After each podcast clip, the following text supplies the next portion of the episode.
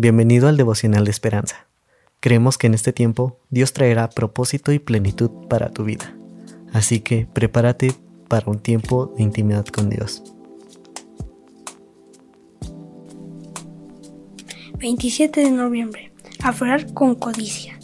El autor nos dice, en la antigua fábula El niño y las avellanas, un niño mete la mano a un frasco y agarra un gran puñado de avellanas, pero su mano está tan llena que queda atascada dentro del frasco.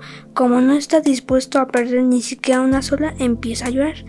Finalmente le aconsejan que suelte algunas avellanas para que el frasco le permitiera sacar la mano.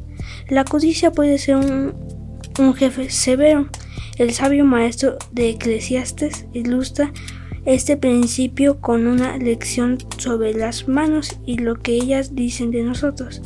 Compare y contrasto el perezoso con el codicioso al escribir. El necio se cruza de manos y devora su propia carne. Más vale una mano llena de descanso que dos puños llenos de trabajo.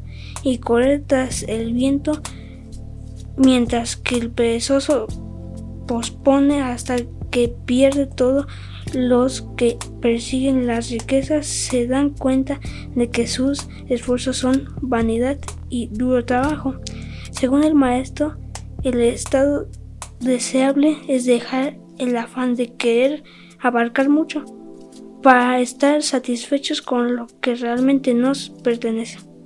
Lo que es nuestro siempre permanece, como dijo Jesús, que aprovechará al hombre si ganaré todo el mundo y perderé su alma. Reflexión. Habla de que no debemos desear más de lo que tenemos. Oración. Dios, ayúdanos a ser agradecidos.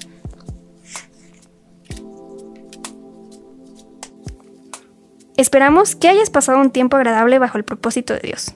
Te invitamos a que puedas compartir este podcast con tus familiares y amigos, para que sea de bendición a su vida. Puedes seguirnos en Facebook, Instagram y YouTube como Esperanza. Hasta mañana.